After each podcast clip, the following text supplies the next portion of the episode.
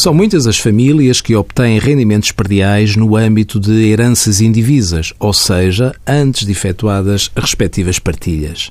Com a reforma fiscal do IRS e a obrigatoriedade dos senhorios emitirem recibo de renda eletrónico no portal das finanças, começaram a surgir dúvidas legítimas de como operacionalizar esta obrigação no caso das heranças indivisas.